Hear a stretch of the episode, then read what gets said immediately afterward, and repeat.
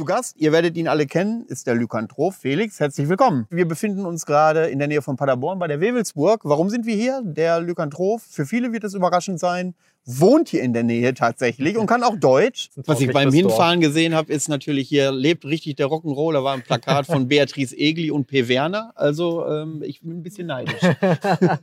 so, wir fahren dann jetzt in den Proberaum. Erzähl mal was zu deiner Ausstattung. Wieso hast du einen neuen Raum äh, eingerichtet? Ich würde den Raum quasi immer in zwei Hälften unterteilen. Also das ist quasi die Schlagzeughälfte und das ist so die Gitarre- und Basshälfte. Wie kommst du eigentlich zu deiner Musikauswahl? Wie entscheidest du, welchen Song du einspielst? Wie war das denn nochmal? Ähm, ich habe Content geteilt mit gewaltverherrlichenden oder gefährlichen Gruppierungen mhm. oder sowas. irgendwie sowas, so völlig bescheuert. So, du hast jetzt auch hier äh, das eine oder andere umgedrehte Kreuz. Ich sehe hier keine äh, Zeugen Jehovas vor der Tür demonstrieren, was das hier für eine äh, äh, satanische Hölle ist.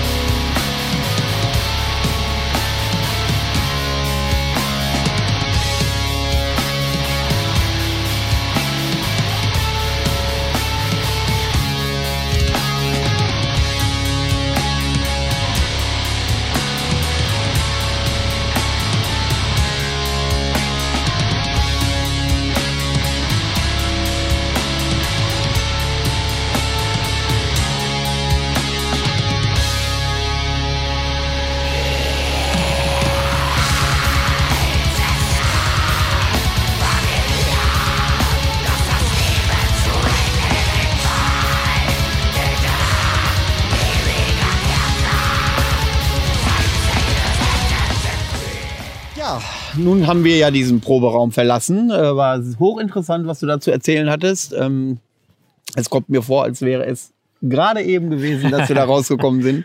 Ähm, ja, wir haben jetzt die Location gewechselt und befinden uns nun bei den Externsteinen. Die Externsteine kann jeder selbst nachlesen. Hat eine besondere religiöse Bedeutung äh, für Hexen, Druiden, Zauberer.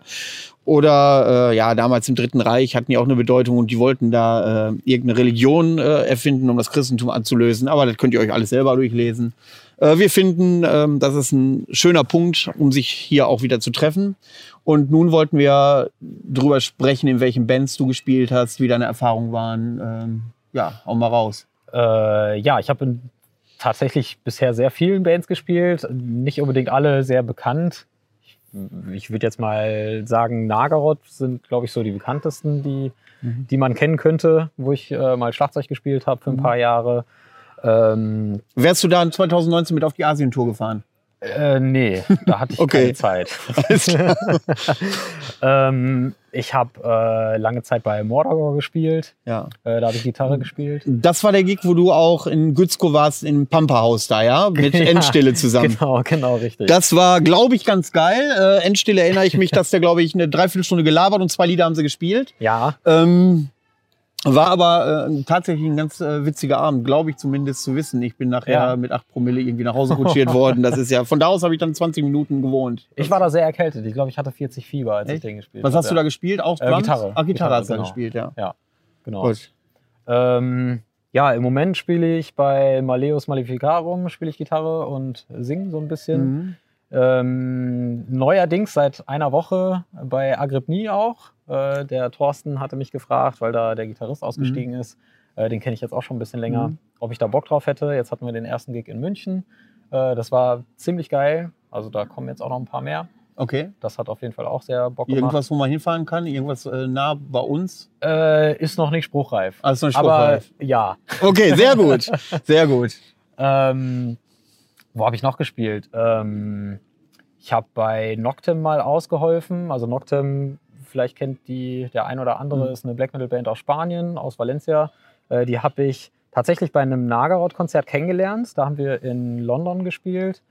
Äh, und da habe ich halt gehört, da sind irgendwelche Spanier im Backstage, habe da mit denen gequatscht und seitdem sind wir eigentlich dicke Freunde geworden. Äh, dass ich die auch so mal im Urlaub besuche oder so, wenn ich mal da bin. Ähm, und äh, die brauchten auch mal einen Gitarristen aushilfsweise, weil für eine längere Tour mit äh, Batuschka äh, hatten die eine Europatour und da ist der Gitarrist die Hälfte der Tour ausgefallen. Und dann bin ich dann eingesprungen, habe die, die zweite Hälfte der Tour gemacht. Das war auf jeden Fall auch ziemlich, ziemlich cool. Und wo wart ihr da überall? Äh, das war hauptsächlich in Deutschland ein paar Konzerte. Mhm. Äh, ich glaube, der erste Gig, den ich gespielt hatte, war im From Hell in Erfurt. Mhm. Äh, dann sind wir rüber nach. Ich glaube, der Laden hat dick gemacht, gerade aufgrund von dicht Corona. Ich, ich will nichts Falsches erzählen, aber irgendein Laden da unten, der so ein Traditionsding hat, neu- neulich dicht gemacht. Und es könnte sein, dass es das From Hell war. Aber äh, Leute, nagelt mich nicht drauf fest, ich weiß nicht 100 Prozent. Ich glaube, das war so, aber ich werde es Also nachher das- recherchieren. Das fände ich auf jeden Fall schlimm. Das ist Ja. mit einer meiner Lieblingsläden. Da war ich noch nie. Leider schon nie sehr, geschafft. sehr oft gespielt habe. Ja? Auf jeden Fall ziemlich geil. Ja, muss ich nachher mal gucken, Ja, machen wir mal. was Google da sagt. Nicht, dass ich hier gleich äh, irgendein, eine Falschmeldung raushaue. Aber irgendwie meine ich, wäre da gewesen. Das wäre auf jeden Fall schade. Ähm, genau, von Erfurt sind wir dann nach Holland, Belgien und Mhm. haben da noch ein paar Shows gespielt. Mhm. Und ich glaube, da war noch irgendwas in Deutschland. Ist schon ein bisschen was her. Ja, ja. Äh, genau. Das war so bei, ich glaube, ähm, Navik kennst du auch? Na, ne? klar. Hier, Grüße gehen raus. Die haben schon mal bei uns in Rostock gespielt. Ähm, tolle Leute. Da habe ich bisher auch nur einen Gig gemacht. Das war auch ein katastrophaler Gig. Also vom Zocken her war es cool. Ja. Äh, das war irgendwo weit weg, aber äh, das war ein so ein Konzert, wo ich mich daran erinnere, dass die, die Promoterin äh, tatsächlich die Bands auch behandelt hat wie Scheiße. Also das erlebt man dann auch mal. Und wie es hat gab sich halt das so- ausgewirkt? Ja, man musste halt irgendwie gucken, wie man in die Schlafunterkünfte kommt. Es hat geregnet, es war November, arschkalt und das war halt völlig egal. Zu essen gab es da auch kaum was. Ich glaube, ein paar Brötchen, trockene Brötchen oder so. Das war also, ja, ganz, ganz katastrophal. Die Bands eigentlich ganz geil. Liebe Veranstalter, ich habe doch schon oft gesagt, ein gutes Konzert steht und fällt mit dem Catering. Ja, ist so. Also man muss sich ja halt mal überlegen, dass die, dass die Bands ja quasi dir die Kassen voll machen. Ne? Genau. Die machen da die Arbeit und die Leute kommen, um Genau. die Band zu sehen und dann ja, muss man die halt nicht schlecht behandeln. Ja, das ist so. Weil ich glaube, von all den Bands, die da gespielt haben an dem Abend, wird keine nochmal in diesen Laden gehen und da spielen. Egal, was die bieten. Also würde ich nicht machen zum Beispiel. Ist das denn auch, äh, wenn du jetzt als Musiker in einer Band unterwegs bist und ja gut, jetzt hast du ja keine feste Band, aber ähm, hast du? Ja, Maleus Ach ja, stimmt. und, und Agrippni jetzt neuerdings. Ah, da bist und du jetzt es ist auch noch was Neues, aber das äh, ist noch nicht spruchreif. spruchreif. Da warten wir drauf. Wir haben gelernt, wir kündigen nichts an, was nicht definitiv spruchreif ist. Das stimmt. Ähm, äh, als Bands, unterhaltet ihr euch denn auch mal über, wenn du andere Bands triffst, über irgendwelche Locations, wenn was gut war, wenn was schlecht war, Ja, äh, wo, man, äh, wo dann äh, gesagt wird, okay, ja geil, dann will ich da auch mal spielen oder nee, dann will ich, würde ich, wäre ich vorsichtig, wenn ich da mal angefragt werde? Ja, auf jeden Fall. Also solche Tipps, so von wegen, bleib da vorsichtig oder so, äh, sind auf jeden Fall immer hilfreich und werden auch gerne ausgetauscht. Oder einfach mal so Connections austauschen. Ne? Mhm. Also hier der und der Laden, zum Beispiel From Hell, ist ziemlich geil und ne, frag da doch mal nach. Oder ich könnte mir vorstellen, dass wir da zusammen was machen. Ähm, macht man ja auch je nach Größe von der Band eher weniger, dass man halt sagt, so ich versuche jetzt selber nochmal ein Konzert auf die Beine zu stellen, weil es halt auch immer viel Arbeit ist. Aber sowas macht man dann auch zwischendurch nochmal, Mhm. dass äh, ne, ich dann auch gesagt habe, so ey, ich finde halt den und den Laden geil, ich finde die und die Band geil, lass doch mal irgendwie was zusammen planen. Und ähm, jetzt nehme ich mal mit in so einen Tag. Du bist auf Tour, äh, weißt genau, abends hast du einen Gig, du kommst morgens, mittags irgendwie an der Location an. Wie sieht so dein, deine Vorbereitung äh, aus, bis du auf der Bühne stehst und äh, was passiert, wenn es vorbei ist? Hm, ich glaube, das muss man auch so ein bisschen unterscheiden, wie groß die Band ist. Je größer Mhm. die Band, desto weniger Freizeit hast du tatsächlich. Mhm. Oder so war meine Erfahrung. Also bei Nagorod zum Beispiel, wenn wir irgendwo in äh, Russland unterwegs waren, dann denkst du halt auch so, boah geil, St. Petersburg, Moskau und so, da siehst du bestimmt total viel. Aber es ist eigentlich, du kommst irgendwo hin, baust deinen Kram auf oder gehst erstmal ins Hotel, guckst dann, ne, wo bin ich, ruhst dich vielleicht aus, äh, fährst dann in die Venue, äh, baust dann deinen Kram auf, äh, machst dich fertig im Backstage, machst deinen Soundcheck, gehst dann wieder im Backstage, musst die Zeit irgendwie totschlagen, weil es dann zu wenig Zeit ist, um irgendwo hinzufahren, irgendwie Sightseeing-Tour zu machen oder so. Aber es ist halt zu viel Zeit, um ne, jetzt äh, irgendwie da rumzusitzen, dich direkt fertig zu machen für die Bühne und dann auf die Bühne zu gehen. Okay. Und dann kommt der Moment, dann gehst du auf die Bühne, spielst deine Show, dann baust du alles ab, lädst es in den Van, fährst ins Hotel, pennst und fährst dann am nächsten Tag weiter. Äh, Das ist allerdings auch, glaube ich, so eine Philosophiefrage, weil ich kenne Bands, die sagen, wenn wir Leerlauf haben Ja. äh, tagsüber, wir wissen nicht, wie viel Zeit, dann bist du dauernd besoffen, weil du ja nichts weißt, was du machen sollst. Ja. Wenn die Venue dann auch noch so weit außerhalb ist, hast du keine Ahnung, was du machen sollst. Ähm, aber du bist dann derjenige, der, äh, der lieber ein bisschen äh, Zeit hat, ein bisschen sich die, äh, die, den Ort anguckt, oder bist du lieber so auf Strom, dass du dauernd was zu tun hast? Also die Show ist natürlich immer erstmal Priorität Nummer eins Mhm. und äh, da geht doch alle Energie rein und das, was du dann noch über hast, das natürlich klar, gucke ich mir gerne die, Mhm. die Gegend an oder so oder mache irgendwas und das kannst du halt doch viel mehr machen mit kleineren Bands, wo du halt äh, ja nicht ein straffes Tourprogramm hast oder so, sondern dass du sagst so, okay, ich habe jetzt hier samstags ein Konzert, ne, so wie jetzt in München zum Beispiel, wir haben samstags ein Konzert, wir fahren freitags schon hin äh, und sonntags dann wieder zurück Mhm. und dann kannst du sagen, ja, dann Sonntag haben wir noch ein bisschen Zeit für dies, Mhm. Samstag können wir vielleicht auch noch was gucken oder so.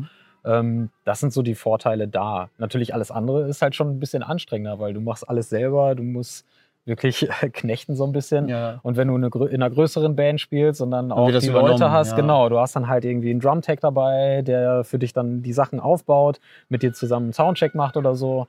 Ne? Und du kannst dann auch sagen, was weiß ich, du bist im Backstage und sagst, äh, ich brauche jetzt dies und das. Dann kannst du irgendeinen fragen und der holt dir das dann. Ne? Mhm. Also das ist halt schon ein extremer Luxus. Ähm, dafür, dass du natürlich auch ein bisschen, bisschen mehr bringen musst Mhm. bei einer großen Headliner-Show. Ja, da wird mehr erwartet, ja. Ja, klar. Ähm, und wie ist das so kurz vor der Show? Bist du dann in so einem Tunnel? Äh, wie bereitest du dich vor, kurz bevor es auf die Bühne geht? Ähm, wenn ich Schlagzeug spiele, dann muss ich natürlich super warm sein. Ähm, meistens mache ich irgendwie eine Stunde oder so vorher, fange ich dann an, mich warm zu machen. Das heißt also, wenn doch andere Sachen wie Corpse Paint oder irgendwas sind, das kommt dann noch davor, dass ich dann halt Mhm. wirklich komplett ready bin. Ähm, bei der Gitarre muss ich mich tatsächlich gar nicht so warm machen. Ich gehe dann meistens nur einmal den ersten Song durch. Äh, und ja, je nachdem, wie aufwendig das Bühnenoutfit ist, so eine halbe bis eine Stunde vorher fange ich dann damit an. Mhm. Aber ansonsten, ähm, auch wenn ich mich mit anderen Musikern austausche, die dann sagen, oh, ich habe voll Lampenfieber oder so, also sowas hatte ich tatsächlich noch nie. Also tatsächlich. für mich ist vielleicht auch deswegen, weil ich immer schon Musik gemacht habe, Mhm. ist das halt wirklich so, dass ich äh, mich da sehr zu Hause fühle. Und dann fühle ich mich eigentlich sehr wohl. Wenn ich irgendwo auf einem Konzert bin oder so, dann ist das halt so, okay, jetzt ist endlich wieder das, was, was Spaß macht, was, was ich gut kann. Äh, also von daher aufgeregt war ich noch nie. Und das ist eigentlich egal, ob es jetzt äh, 100 Leute sind oder 3000 Leute oder so. Das ist eigentlich, ja, du gehst halt im Kopf.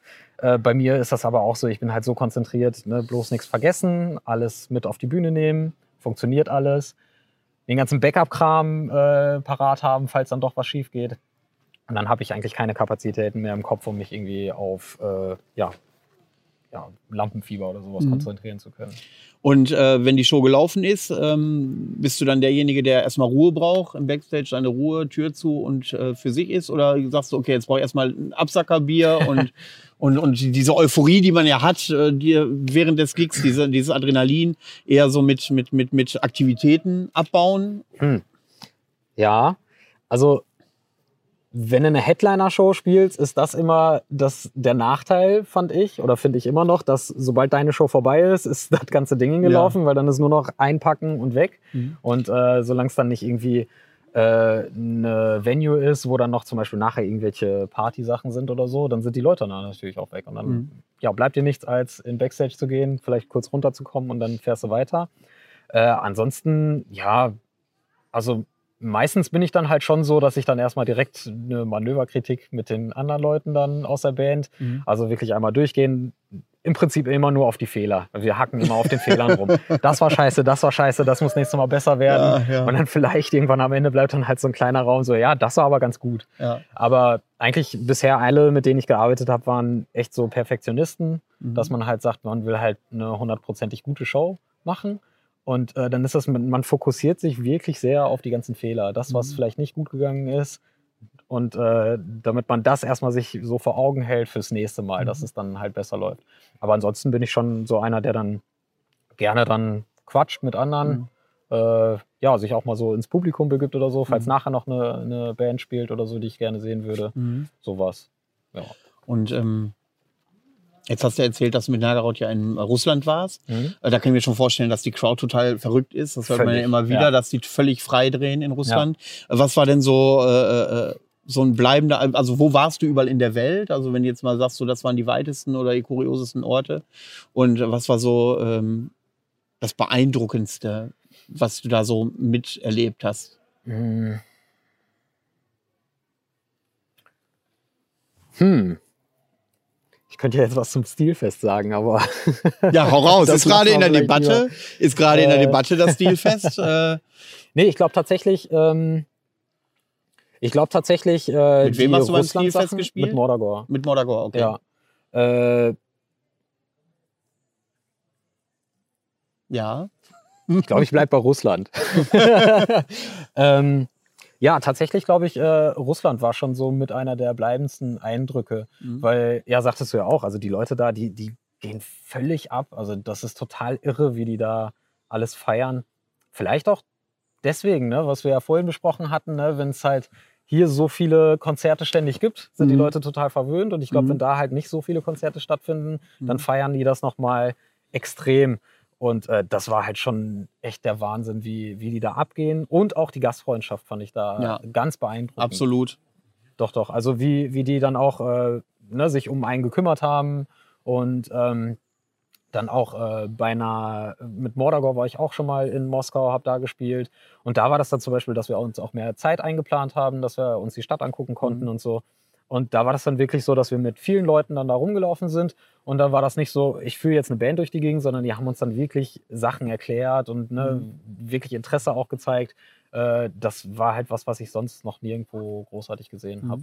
Das war Ja. schon ziemlich cool. Äh, Ist das so, dass in Deutschland äh, viele äh, Veranstaltungen, äh, dass die Künstler halt Mittel zum Zweck sind für die Veranstalter und gar nicht mehr so, wie man sich das äh, vorstellt, wenn man äh, früher Fan von Bands war, dass man sagt, okay, da ist noch eine gewisse Wertigkeit in der Band drin, weil das, Ja. Das Gefühl habe ich auch öfter, wenn ich irgendwo bin äh, und das so mitbekomme bei der einen oder anderen Venue, dass die Band einfach so, oh gut, die haben wir jetzt gebucht, aber die mü müssen halt Ja. abgefertigt werden so und das war's. Genau. Und dass da diese Wertschätzung gar nicht mehr äh, so vorhanden ist. Doch, es kommt auf jeden Fall öfter mal rüber, dass du sehr austauschbar bist. Mhm. Also, ne, wenn du keine Zeit hast, dann kommt halt der nächste. Und Mhm. äh, ja, da ist halt egal, wer du bist.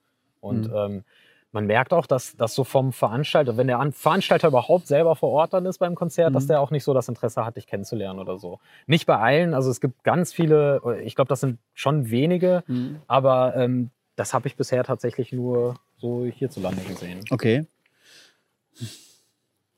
Und jetzt Plauder aus dem Nähkästchen, muss ja keinen Namen nennen, aber was war so richtig so ein Griff ins Klo, wo du dann sagst, okay, das war, oha, da habe ich auch, Junge, das war anstrengend. Ähm, Ähm, hast du da auch so ein besonderes Erlebnis oder mehrere? anstrengend. Also Griff ins Klo eigentlich nicht, weil ich mir, glaube ich, bisher gut immer Gedanken gemacht habe, wo fängst du überhaupt an? Mhm. Also wenn eine Anfrage kommt oder so, dass ich auch nur das mache, worauf ich, worauf ich halt Bock habe. Anstrengend war eine Tour, so eine Mini-Tour war das auch nur irgendwie eine Woche oder zehn Tage, ich weiß nicht mehr genau. Da habe ich für Rebel Souls äh, Schlagzeug gespielt und hatte eine, eine Verletzung an der Hand Mhm. und konnte halt nicht so schnell. Da ist halt auch viel Geballer. Und Mhm. äh, das war anstrengend, aber trotzdem bisher eigentlich alle Shows, die ich ja bisher gemacht habe, waren, waren geil, dass ich da gerne dran Mhm. zurückdenke. Und äh, jetzt hast du gesagt, dass du bei Agony äh, eingestiegen bist, Mhm. aber so selber eine Idee, mal eine Band zu gründen und dann äh, äh, äh, ja groß durchzustarten oder so, die hattest du noch nicht? Äh, ja, doch. Ich habe ja halt schon auch viele Sachen schon geschrieben und veröffentlicht und äh, Sachen aufgenommen. Nicht immer tatsächlich als, also dass mein Name auch genannt wird. Also ich Mhm. habe, ich glaube, Ghostwriter könnte man das nennen. Ja, los weiter. Also ähm, ja, sowas habe ich auch gemacht. Aber das, was ich vorhin sagte, was noch nicht ganz spruchreif ist, das geht schon so Richtung Solo-Projekt. Okay. Äh, das ist eigentlich fast fertig. Ich hoffe, dass ich das nächstes Jahr rausbringen kann. Ähm, viele Songs, Wird man dann mitkriegen, dass du das bist oder bist Ja, du das klar, völlig doch. in der Anonymität? Nee, nee, doch, das, das Okay. würde ich dann schon. Und wenn das ein Ein-Mann-Projekt ist, kann man dich dann trotzdem live buchen und du suchst dir Session-Musiker? Genau, daran hat es nämlich jetzt immer gescheitert, ähm, dass ich halt mich da irgendwie ja nicht weiter fortgetraut habe, äh, weil ich gedacht habe, ja gut, so ein Studio-Dingen kannst du machen, ist schön und gut. Ich glaube, ich habe auch mittlerweile schon drei Alben komplett zu Hause fertig, was ich halt so veröffentlichen könnte. Aber ich bin oder ich sehe mich selber schon als Live-Musiker. Also ich habe halt das, das ist das, was mir am meisten Spaß macht, halt live zu spielen. Und äh, da habe ich dann halt gedacht, wenn ich jetzt halt so ein Solo-Projekt mache und dann nicht live auf die Bühne mit kann, das wird mir selber sehr, sehr schwer fallen. Ähm, mhm. und äh, jetzt habe ich mittlerweile tatsächlich, das größte Problem ist ja immer, einen Schlagzeuger zu finden, äh, finde ich in der Mucke. Also generell gute Musiker, aber äh, einen Schlagzeuger zu finden, der halt fähig ist, die Sachen halt zu spielen. Äh, und den habe ich jetzt gefunden und deswegen äh, gehe ich da jetzt auch weiter dran. In welche Richtung geht die? Äh, Black Metal. Also ganz straighter Black schön Metal. knüppeln und. Oh, sehr schön. Ja, schnell. Das mit diesen Session-Musikern hatte ich ja, als ich Thomas von Debauchery zu Gast hatte, äh, um äh, die schwierige Folge mal äh, wieder ins Gespräch zu bringen, ähm, war so, dass es Debauchery ist ja im Death Metal ja schon eine gewisse Nummer. Äh, und das, äh, ich habe auch mit einem äh, mit einer mit einem Sänger einer bekannteren Black Metal Band neulich zu tun gehabt. Da ist es dann auch dran gescheitert, dass äh, die Session Musiker halt sagen, okay, nee, da bin ich bei der Tante auf dem Geburtstag, wir können halt nicht. Und bei Debauchery ist es so, wenn er eine Tour, das ist eine größere Band und wenn die eine Tour buchen, dann ist es nicht drei Tage am Wochenende, mhm. sondern es ist tatsächlich mal über, ja, der sagt er, ich sitze dann da, ich muss ja. Touren absagen, weil äh, es nicht möglich ist, Session-Musiker zu bekommen. Ja. Und ähm, deswegen stelle ich mir das immer so, so, so schwierig vor, tatsächlich dann ja nicht größer rauszukommen, will ich gar nicht sagen. Das hat ja dann mit, der, letztendlich mit der Qualität der Musik zu tun. Aber siehst du da die Gefahr, wenn, äh, wenn du dann eine gewisse Reichweite erzielen solltest, wo, was ich dir gönnen würde, dass du vieles nicht umsetzen kannst, weil das quasi nur dein Baby und dein Projekt ist und die anderen äh, ja das halt als Mitbringsel sehen? Ja, doch schon. Also da muss man das, glaube ich, auch sehr differenzieren. Also zu gucken, ist das jetzt halt so dieses Band-Feeling, dass du halt wirklich mhm. Leute möchtest, mit denen du halt die ganze Zeit zusammenarbeitest und das ist mhm. dann auch wirklich der harte Kern und damit willst du dann Shows spielen, weil dann kannst du ja auch viel eher sagen, okay, da können nicht alle, dann können wir... Dann könntest du aber das Problem haben, dass die dir in deine Arbeit reinfuschen wollen, deine Ideen reinfuschen wollen, sagen, das ist besser, das ist schlechter, das müssen wir anders machen. Das ist ja, ja okay. ein Nachteil, wenn du, wenn ja. du in so einem Bandgefüge ja, bist. Ja, aber für, für so Input bin ich eigentlich immer offen. Also ich finde es ja. immer gut, wenn Leute halt Ideen ähm, das sagte ich ja auch zum Beispiel deswegen, ne, wegen Audio-Mix abgeben an mhm. äh, den Tobi von Roadkill. Mhm. Äh, zum Beispiel, das finde ich halt gut, dass, dass du dann halt nicht komplett in deinem Tunnelblick da mhm. gefangen bist, sondern dass du auch mal so ein bisschen Feedback von außen dann kriegst. Mhm. Vor allem, wenn das Musiker sind, mit denen du gut arbeiten kannst, wo du weißt, das sind halt auch Profis und die wissen auch, wovon die reden ähm, finde ich, muss man sich immer annehmen. Da darf man nicht so diese Ego-Schiene fahren und sagen, nein, ich weiß sowieso alles besser und mein Kram ist das mhm. Beste überhaupt und du hast ja gar keine Ahnung. Mhm. Ähm, macht auch das Band-Feeling dann kaputt. Also die, die Chemie muss ja auch dann passen und das würde sehr darunter leiden. Ja, das ist äh, auch wieder so eine Philosophiefrage. Also ich, ich, ich kenne diesen Konflikt innerhalb der Szene mittlerweile, dass Bands äh, sagen, die wirklich gewachsene Bands in dieser, äh, die behaupten, richtig gute Musik entwickelt sich durch gemeinsame, langwierige Arbeit. Und äh, es gibt äh, Einzelkämpfer, also Ein-Mann-Bands mhm. oder Ein-Mann-Projekte, die sagen, das würde gute Musik verwässern, wenn, also viele Köche verderben den Brei. Ja. Ähm, in welcher Richtung siehst du dich denn da? Ähm, ja, ich finde schon so ein gesunder Mittelweg. Mhm. Ne, also zum Beispiel bei Maleus ist ja unser Schlagzeuger quasi der federführende. Mhm. Und da sagen wir auch, klar, jeder hat Mitspracherecht und jeder bringt seine Ideen rein. Und äh, ich glaube, da machen bei mir auch alle so einen Streifen mit, wenn ich dann mal sage, so, wenn ich mal auf den Tisch haue oder so. Mhm. Aber am Ende hat er immer noch das Sagen. Also es ist schon wichtig, dass man auch bei so Solo-Projekten, die dann irgendwann zu einer Band werden, dass man da dann sagt, so eine gewisse Hierarchie muss dann doch noch mhm. da sein. Mhm. Ähm, andersrum, wenn du halt wirklich so ein komplettes Solo-Dingen hast, äh, wo dann die Musiker zwar gute Freunde werden, aber du versuchst halt irgendwie Live-Shows, dass das halt so, das, das muss halt funktionieren. Und da kannst du, wie du ja sagst, ne, wenn irgendwie der Geburtstag von der Oma da ist oder so, dann kann man nicht die ganze Band nicht spielen lassen, sondern da finde ich, sind auch zum Beispiel gute Lösungen, dass man dann ein doppeltes Line-Up hat oder so, dass mhm. man dann sagt so, okay, es gibt halt Drama Nummer 1 und Drama Nummer 2 der erste ist halt immer hauptwiegend, der, mhm. der halt spielt, aber falls der nicht kann, dann hat man immer noch einen in der Hinterhand. Mhm. Ne? Genauso bei Gitarristen oder sonst was. Dass man dann sagt, man könnte immer spielen. Wenn du damit Erfahrung hast, äh, mit diesem äh, wechselnden Line-Up, gibt es da nicht so manchmal so Ego-Probleme, wenn da so zwei Leute oder einer immer so auf Ersatzbank sitzt? Ja, mit Sicherheit. Ähm, da hatte ich, glaube ich, natürlich auch selber manchmal so meine Problemchen mit, okay. ne, ganz am Anfang, dass ich ja. dann sagte, nein, ich will aber, ich will aber. Mhm. Ähm, aber glaube, so man muss irgendwann auch lernen, so das Gesamtbild. Man muss das halt für die Band machen, wenn man die Band vorwärts bringen möchte. Dann muss man auch sagen können, so okay, ne, wenn ich jetzt halt meine Priorität da sehe, ich muss zu Omas Geburtstag und kann da nicht spielen, dann kann halt nicht der Rest der Band oder die Band als äh, an sich kann da nicht drunter leiden, Mhm. sondern dann sage ich, okay, ich habe halt keine Zeit, macht ihr mal und macht eine geile Show und ich bin dann beim nächsten Mal dabei. Wenn du dir mit deinem nächsten Projekt ein Szenario ausmalen könntest, so große Black Metal Band, große Bühnen äh, weltweit, oder möchtest, bist du lieber der Vertreter, sagt, okay, nee, ich möchte lieber so diese Underground-Schiene, diese, dieses ursprüngliche äh, Black Metal ausleben, in welche Richtung würdest du dann gehen? Ähm, ich mag tatsächlich beides. Also es hat beides was für sich. Also große Konzerte mit tausenden Zuschauern ist halt, ist halt einfach geil. Ne? Also du stehst da auf einer riesen Bühne, du hast Platz ohne Ende, kannst dich da völlig austoben und dann hast du ein Meer an Menschen. Aber da geht natürlich so ein bisschen auch verloren, so dieses, dieses Persönliche. Ne? Du guckst halt in, in tausend Gesichter und kannst kein einzelnes Gesicht so raussehen. Und kleine Shows finde ich halt super, weil du da wirklich so dicht an dich bist. Du hast dann keinen Graben da zwischen Mhm. Bühne und Publikum und du bist dann halt völlig drin.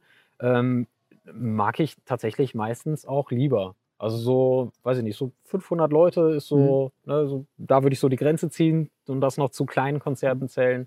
Ähm, Mache ich teilweise echt lieber als irgendwelche riesen Festivals oder sowas. Das ist bei mir genauso. Ich war früher auf riesigen Veranstaltungen, Mhm. äh, regelmäßig. Und äh, das ist für mich jetzt mittlerweile eher abschreckend, als dass es mich, äh, als das für mich ein Argument wäre, damit hinzugehen. Äh, weil wenn du einmal so die kleinen Festivals mit 1500 Leuten und kleine Konzerte mit 200, 300 Leuten, Ja.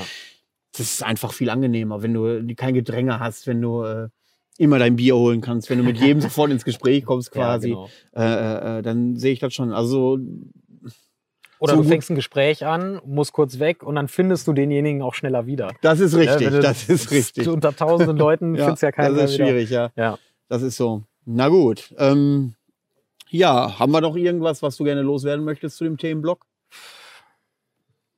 Bestimmt, aber gerade fällt mir nichts ein. Oh, dann wechseln wir ja gleich die Location und dann, wenn da noch was einfällt, können wir da ja noch mal drauf eingehen. Alles klar. Gut, dann war das hier jetzt der Part von den externen Steinen. Ich hoffe, ihr habt die Steine bewundern können. ähm, ja, wir fahren ein Häuschen weiter und sehen uns gleich wieder. Bis später. Klar. So, jetzt sitzen wir hier im Bus auf dem Weg zur letzten und nächsten äh, Reisegelegenheit, die wir nehmen. Ähm, Tourleben. Jetzt, wo wir im Bus sitzen, da müssen Ja. mir doch einige Erinnerungen auftauchen, was du Besonderes auf Tour mal konkret so erlebt hast. Ein paar Geschichten wollen wir jetzt mal hören. Ja, viel. Ähm, also jetzt sitzen wir ja in einem Bulli. Ja. Äh, Bulli spricht eher so für selbstorganisierte Sachen. ja. Ähm, ja, also klar, Bus. Was sich nach dem Podcast hoffentlich ändert, dass wir dann auch mit einem Nightliner durch die Ja, Gegend fahren können, wenn Für wir mal so Video. Podcast, Ja, natürlich. Ja, auf jeden ja, Fall, das ist natürlich. ja wohl das Mindeste. Ähm, nein, also äh, viel. Also oft ist das, wenn du selber organisierte Sachen hast, die Reise an sich ist dann schon äh, ein Abenteuer für sich. Also mir fällt zum Beispiel ein, ich habe mal bei einer befreundeten Band, äh, die gar nicht mal was mit Black Metal zu tun hat, ähm, Alibi for a Murder. Die machen eher so, ich würde es eher in Death Metal oder sowas einordnen. Äh, da habe ich mal bei Tour ausgeholfen. Ähm, und das war auch komplett selbst organisiert von einem aus der USA. Und äh, das hat man auch gemerkt, wenn man sich die, die Deutschlandkarte oder Europakarte angeguckt hat, wie die ganzen Tourdaten dann gingen. Also es war nicht so, da ist der nächste, da ist der nächste und wir fahren dann so eine Runde, sondern es war von äh, Hamburg irgendwo nach Österreich, dann wieder nach Berlin, dann wieder irgendwo nach Holland, also wirklich im Zickzack durchs ganze, ja, durch ganz Europa dann gefahren. Und äh, das war dann schon sehr sportlich, dass wir dann auch, das war halt so ein Bus wie hier. Äh, und dass wir dann tatsächlich, zum Beispiel, was ich ja gerade sagte, in Hamburg losfahren mussten, morgens um neun, wo ich schon gesagt habe, Jungs, das ist viel zu spät. Das war dein Wasser. Das war mein Wasser. Das ist halt er trinkt spät. nämlich keinen Alkohol. Das ja auch. Ja, wenig. Also Bier zum Beispiel gar nicht. Da sagen viele dann so, was bist du denn für ein Deutscher, dass du kein Bier trinkst? ist international, kann ich Ähm, mir vorstellen. Genau. Wo war ich? Ach genau, wir sind dann äh, um neun sowas losgefahren Ja. und mussten dann um 19 Uhr, glaube ich, in Innsbruck sein. Ach was, das Ja. ist aber. Genau. Ich habe gesagt, das geht nicht, aber die haben gesagt, doch, auf der Karte ist das nur so viel. Also, das war, ja, also das war sehr sportlich, da hinzukommen und äh, dem, so war dann auch komplett die ganze Tour. Also, dass man halt wirklich nach der Show direkt ins Bett musste, so gut wie. Das so anstrengend, oder? das nicht? war super anstrengend, aber hat auch super viel Spaß gemacht. Wie viele Leute wart ihr dann in so einem Bus? Äh, das war immer pro Band ein, ein Bus. Also wir waren zu fünft in diesem Bus plus Equipment äh, und die anderen Bands dann auch. Oh Gott. Ja, aber, aber ging. Das ging tatsächlich? Ja, doch, doch, das ging ganz gut.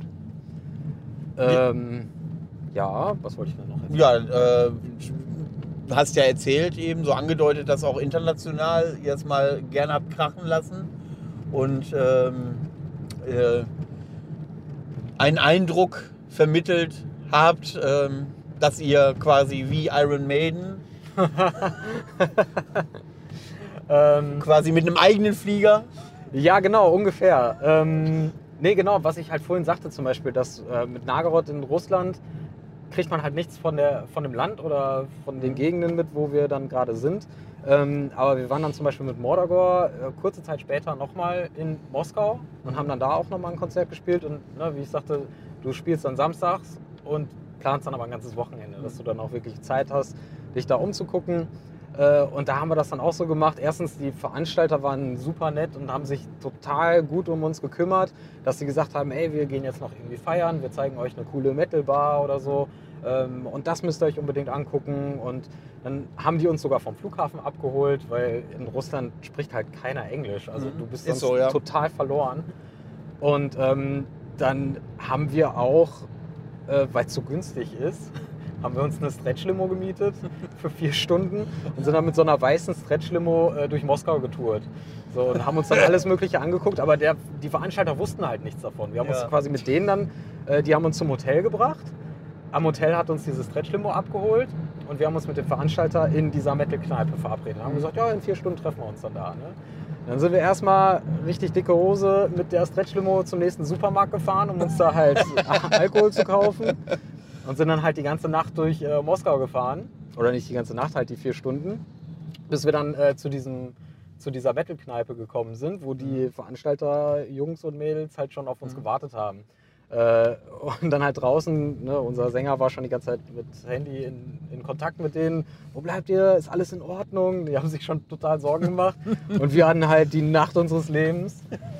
Bis wir dann halt da angekommen sind und dann sind denen natürlich völlig die Augen ausgefallen. Die haben gedacht, die haben glaube ich wirklich gedacht, wir sind die reichste Band der Welt oder so, dass sie denken, so, da kommt irgendeine Band aus Deutschland in das Stretch-Limo, um damit in die Kneipe zu fahren. Ja, das So, also ist die- schon geil. Das, das- ist schon super. Ja, also solche Sachen sind dann halt so das, was du dir halt, glaube ich, nicht erlaubst. Also nicht unbedingt im Alltag einer, Tour Ja. erlauben kannst, wenn du halt eine große Band bist und dann alles so straff durchgetaktet ist. Das sind so die Bonussachen, die du dir dann mitnimmst, wenn du alles selbst organisierst oder so.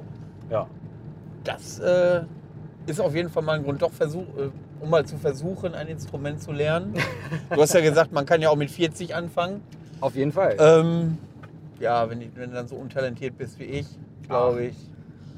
Ich Müsste bin. man mal probieren. Man könnte mich für die, ja, oh, da nehme ich dich beim Wort, das probieren wir mal. Du Ansonsten, es ja selber, Bass kann jeder spielen. Bass kann jeder, ja zur immer Not so. stelle ich mich auch daran, äh, wenn es gar nicht geht. Ansonsten kann man mich auch für die Optik buchen. Also das heißt, wenn man äh, ein bisschen was auf der Bühne hermachen möchte, liebe Bands, äh, wenn ihr so einen schönen Background-Tänzer braucht. Ich meine, Ndwa und äh, Batuschka haben es ja vorgemacht, man kann ja auch mit Masken spielen. So, ich glaube, das schneiden wir raus am Ende. Es ist langsam wird's frech. Ihr wolltet doch zurücklaufen.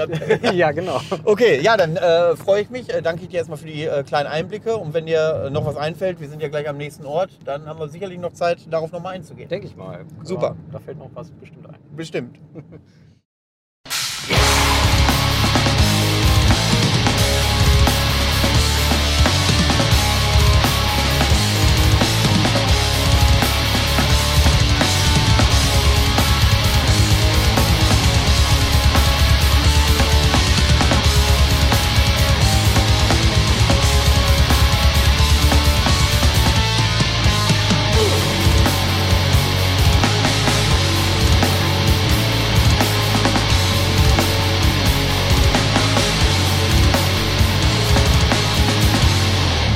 Ja, ich höre schon oder ich kann es quasi fühlen, wie viele Leute gespannt mit zittrigen Händen zu Hause sitzen und sagt, warum? Wir wissen doch, da gibt es doch was zu erzählen.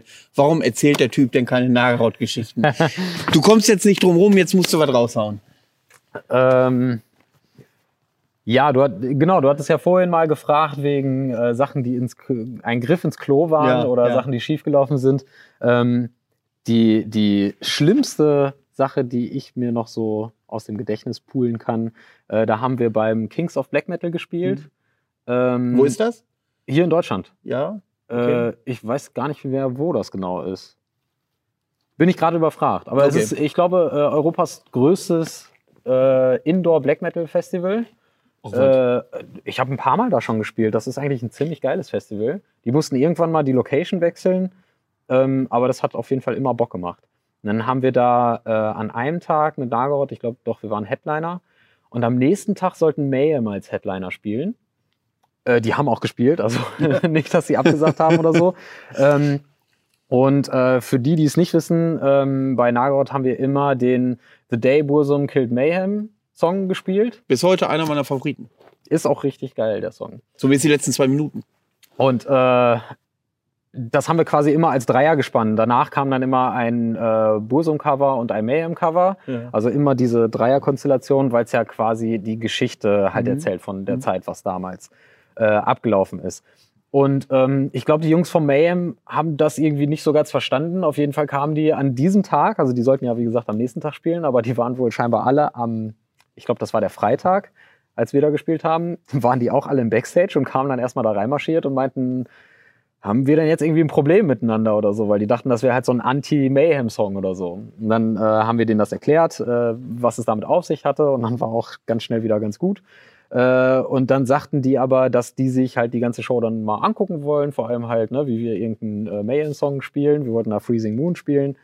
Ähm, und dann weißt du, oder ich wusste dann natürlich, okay, dann wird nachher der Hellhammer hinter mir stehen und sich dann angucken, wie ich den Song dann auf Schlagzeug spiele. Ja. Ähm, also das war zum Beispiel schon so, ein, so ein einer der wenigen Momente, wo dann doch so ein bisschen Anspannung da war, ne? so, weil dann wird's ja noch mal extrem äh, alles ordentlich spielen. Nicht nur, wenn Hellheimer äh, äh, dich generell kontrolliert, wenn du Drums spielst, sondern wenn du noch seinen Song Ja, spielst. auf ich glaube, das Fall. ist noch mal eine Spur würziger, ja, tatsächlich. Genau. Und ähm, natürlich, wie es halt so kommen muss, war genau bei dem Song, äh, dass einfach alles schief gelaufen ist. Also mir ist das halbe Schlagzeug auseinandergefallen während des Ja. Songs. Ähm, beim Kings war es halt echt gut, da war halt auch ein äh, Drumtech da, also ein Festival-Eigener, der dann halt immer so aufgepasst hat. Und das erste, was passiert ist, war, ich hatte zwei äh, Bassdrums und das linke Pedal, der Beater ist einfach abgefallen. Das heißt, ich hatte nur noch meinen rechten Fuß. Zum Glück bei dem Song brauchst du nicht viel äh, den zweiten Fuß, aber ich habe ihn dann immer angeschrien, so beim Spielen, so, ey, mein Fuß. Und er hat das aber so gedeutet, als würde ich irgendwie angeben wollen, wie schnell ich mit dem rechten Fuß spielen kann. und kam dann nur und hat sich meinen Fuß angeguckt und sagte, geil, geil. Und dann habe ich also quasi den ganzen Song ohne äh, linken Fuß spielen müssen. Dann ist mir die Standtom weggefallen und ein Becken weggefallen und also wirklich das ganze Schlagzeug hat sich einfach in Luft aufgelöst, während ich irgendwie den Song zu Ende spielen musste. Und irgendwann am Ende des Songs habe ich mich umgedreht und es war natürlich kein Hellhammer mehr da. Ich glaube, den Rest hat er sich dann nicht mehr angeguckt. Da hast du Glück gehabt. Ja, ich glaube schon. Auf Ähm, jeden Fall, ja, das war. Also ich merke schon, äh, so richtig interne Geschichten möchtest du hier nicht preisgeben. ähm, dann belassen wir das auch dabei. Ähm, ich möchte dich da nicht in eine Ecke drängen, ähm, Also gut. äh, in die du nicht rein möchtest. Obwohl wir sicherlich uns vermuten, dass hier und da bestimmt irgendwas Erzählenswertes dabei wäre. Also, wenn ihr das nächste Mal Felix irgendwo seht, einfach ansprechen, ey, erzähl uns mal ein bisschen was von Nagerhaut. Alle bitte drauf trommeln. Alles aus dem Nähkästchen. Ähm, ja, äh, zum Abschluss eigentlich besprechen wir immer, äh, was aktuell ähm, gerade so rotiert auf dem Plattenteller, so Alben, was es damit auf sich hat. Jetzt ähm, bin ich aber seit einem guten halben Jahr höre ich kaum noch neue Musik, weil ich nicht mehr aufnahmefähig bin tatsächlich, weil so viel ist, dass ich das äh, äh, nicht mehr auf die Kette kriege.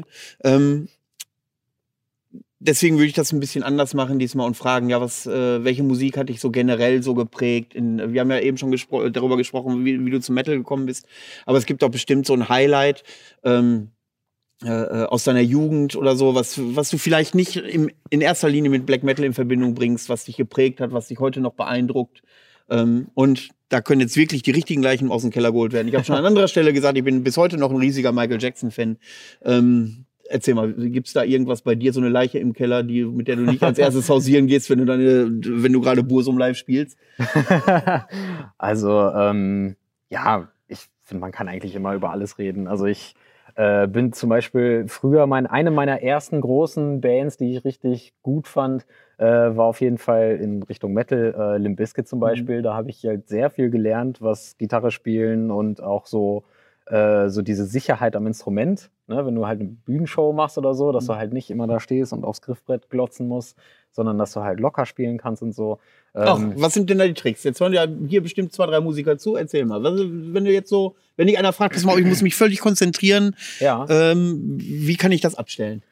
Ich könnte ja jetzt sagen, einfach üben. Aber die beste Übung, äh, was wir zum Beispiel bei Bands machen, wenn wir halt tatsächlich für, für eine Live-Show proben, ist äh, die, die schlechtesten Verhältnisse schaffen, die du auf der Bühne haben könntest. Also das heißt, du kannst dein Griffbrett nicht sehen, wenn es dunkel ist. Also wir machen immer Licht aus, machen irgendwelche äh, Lichterketten vom Weihnachtsbaum oder so irgendwo in der Ecke an, dass du wirklich ganz schlechtes Licht hast. Ähm, so Sachen wie zum Beispiel, ne, normalerweise im Proberaum gucken sich alle immer an. Das heißt, du hast immer Blickkontakt zum Schlagzeuger und der kann dir auch mal so ein Zeichen geben, mhm. wann jetzt der nächste Einsatz kommt oder so äh, auch völlig tabu, sondern sich halt immer wegdrehen. Also ne, quasi wie, also obwohl du hier die Wand hast, spielst du quasi gegen die Wand und der Drummer ist hinter dir. Mhm. Ähm, also solche Sachen ähm, und dann wirklich eine Bühnenshow runterrotzen. Ne? Also mhm. wenn du dich verspielst, einfach weiterspielen und dann quasi einmal das Set runterspielen und am Ende kann man dann halt besprechen, ähm, was sind die Fehler gewesen und dann macht man die Songs dann halt nochmal von vorne. Ne? Aber nicht halt so dieses, dieses da gucken mhm. und was spiele ich denn da. Für euch da draußen habt ihr da überhaupt ein Gespür? Ach, seht ihr das, wenn Leute tatsächlich die ganze Zeit auf äh, die Gitarre gucken, um zu schauen, ob sie richtig spielen? Ähm, also ich achte da selten drauf, aber ich muss sagen, dass ich auf äh, kaum Bands. Ich, natürlich bin ich hier und da im Proberaum, wenn neue Lieder eingespielt werden, klar, dann gucken die sich das natürlich an. Aber so auf der Bühne äh, habe ich das zumindest aktiv, bekomme ich das selten mit. Ich glaube, das sind doch Sachen, wenn du nicht drauf achtest, dann merkst du das auch nicht. Aber du merkst es, wenn die Show funktioniert. Wenn da halt vorne, was weiß ich, Sänger, Gitarrist, also Sänger und Gitarrist gleichzeitig, noch ein Gitarrist und ein Bassist, alle drei nebeneinander und alle machen nur Propeller und mhm. machen da halt voll die Show. Und beim mhm. Propeller kannst du halt nicht auf deinen, ja, ja, deinen Hals klar. gucken äh, das läuft dann halt. Also die wissen in- und auswendig, was sie spielen müssen und das ist für dich eine geile Show. Mhm. Wenn sich da halt wenig bewegt wird und alle starren halt zwischendurch dahin, mhm. dann merkst du auch, da kommt wenig äh, Energie, Energie, rüber. Ja. ja, das ist so. Und ich glaube, das ist halt so.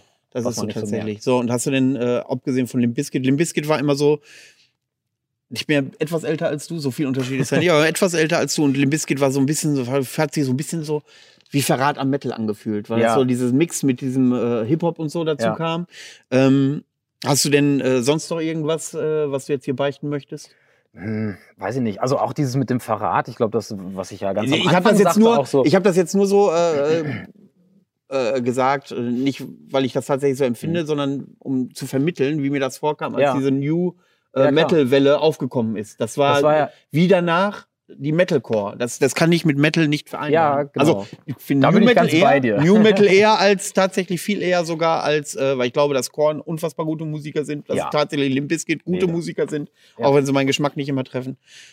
Ähm, aber auch äh, dieses äh, Metalcore und äh, dieses Ding, was ich überhaupt nicht mit Metal vereinbaren kann, weil ja. auch diese Fanbase quasi oder diese, diese, diese Atmosphäre drumherum eine ganz andere ist, wie ich sie im Metal eigentlich kenne. Ja also das war ja halt auch so meine Zeit, so Anfang der 2000er. Und da war das ja auch so, ne? Eine Band, die dann halt so verschrien ist und ne, so viele, so viele Leute, die halt hassen. Und ich glaube, die haben sich selber ja immer bezeichnet als die meistgehasste Band der Welt mhm. oder so. Natürlich zieht dich das dann an, wenn du sowieso auf der Suche bist nach dem noch extremeren und noch krasseren oder so. Mhm äh, was dann ja schließlich dann auch zum Black Metal geführt mhm. hat, mhm. ähm, würde ich dann halt auch sehen, dass der Black Metal ja auch so ein bisschen so ist. Ne? Viele verstehen das einfach nicht, diese Musik, die außenstehend jetzt sind und können damit nichts anfangen. Und das ist ja das, was, was uns so ein bisschen was wir, glaube ich, auch gerne mögen, dass wir uns so ein bisschen abgrenzen von ja, anderen und sagen, absolut. das ist unsere Szene, da lassen wir auch nicht gerne irgendwelche Leute mit pinken Pullis oder so rein. Ne? Dass man dann halt schon so sagt, nee, das ist unser eigener Kern. Aber auch innerhalb des Metal, finde ich, äh, ist es, es gibt so Situationen, wo ich mich wohlfühle, wenn man abschätzig auf mich guckt, weil ich äh, sichtbar ein Black Metal-Fan ja. bin. Das finde ich dann, finde ich, äh, finde find ich gut. Ist Ja. vielleicht ein bisschen pervers, aber ganz häufig habe ich den Fall, wenn ich auf so, äh, in so, so Metal-Clubs zum Beispiel gehe und dann siehst du die typischen, äh, äh, sagen wir es mal wieder, Sabaton, äh, äh, In Extremo, Machine Head, Sepultura-Patches, ja, diese. Und, und die einen dann wirklich nur so abschätzig angucken, Ja. weil du so ein Black Metaller bist. Genau. Ähm, das ist, widerspricht natürlich dem allgemeinen Usus, dass Metal-Fans ja alles eine Familie sind. Aber ich, äh, ja, finde ich Ja. Quatsch eigentlich. Ja. Aber ähm, ich fühle mich dann wohl damit. Das, das ist für mich so, ja, du bist Teil von was Besonderem. Ja, so genau, bisschen. genau, das ist so. Also Ja. sehe ich auch so. Und um überhaupt auf deine Frage zurückzukommen, andere Bands, ähm, was ich, äh, da hatten wir ja auch kurz drüber gesprochen, hinter der Kamera. ähm, zum Beispiel, äh, was mich dann auch inspiriert, sind halt so auch Bands, die gar nichts mit Metal oder so zu tun haben. Das ich, hatte ich, glaube ich, auch schon mal in anderen Videos erzählt, äh, dass ich zum Beispiel das letzte Album, was ich bei Mordagor geschrieben habe, ähm, Hauptinspiration waren zum Beispiel Bands wie Led Zeppelin. Äh, was man halt auch gar nicht wiedererkennen würde. Also ich glaube, wenn du dir jetzt halt das Album anhörst, äh, würdest du nie irgendwelche Werde ich mal machen. ja, würdest du nie irgendwelche Parallelen zu Led Zeppelin oder sowas Mhm. oder irgendwelche verrückten indischen Rhythmen oder so, die du dann auf die Drums irgendwie äh, überträgst. Also so Sachen, die da gar nichts mit zu tun haben. Aber ich finde es halt schon wichtig, dass man nicht mit so Scheuklappen durch die Gegend läuft, sondern ja offen für andere Musikrichtungen auch ist und äh, sich alles so ein bisschen anhört. Also ich könnte mir nicht, obwohl ich halt völlig dem Black Metal verschrieben bin, ähm, könnte ich mir nicht 24 Stunden am Tag äh, nur Blastbeats und äh, Geschrei durch irgendein. Dafür ist der Black Metal aber auch vielfältig genug, dass Das man da auch auch. Alternativen hat. Stimmt. Äh, so, ich merke schon, die Sonne geht unter. Es wird, glaube ich, schwierig mit dem Licht langsam. Ähm, das äh, lässt mich vermuten, dass wir theoretisch nochmal zusammenkommen müssen, aber ich habe das Gefühl, wir haben noch nicht alles ausgetauscht. Können wir gerne machen. ähm, es würde mich freuen, wenn das vielleicht nochmal klappt oder so. Und ähm, ja, das war dann der erste Videopodcast vom Hartschnack. Bitte lasst mich wissen, wenn es gut war. Wenn es nicht gut war, haltet einfach die Klappe. Und ähm, ja, ich bedanke mich, dass du zu Gast warst. Danke, dass ich hier sein durfte. Ich freue mich, dass wir so weit nicht voneinander entfernt wohnen, dass wir hier und da vielleicht mal was zusammen machen können. Gerne. Und ähm, wir sehen uns dann Sonntag in zwei Wochen oder hören uns dann. Mal gucken. Bis dann. Tschüss. Ciao.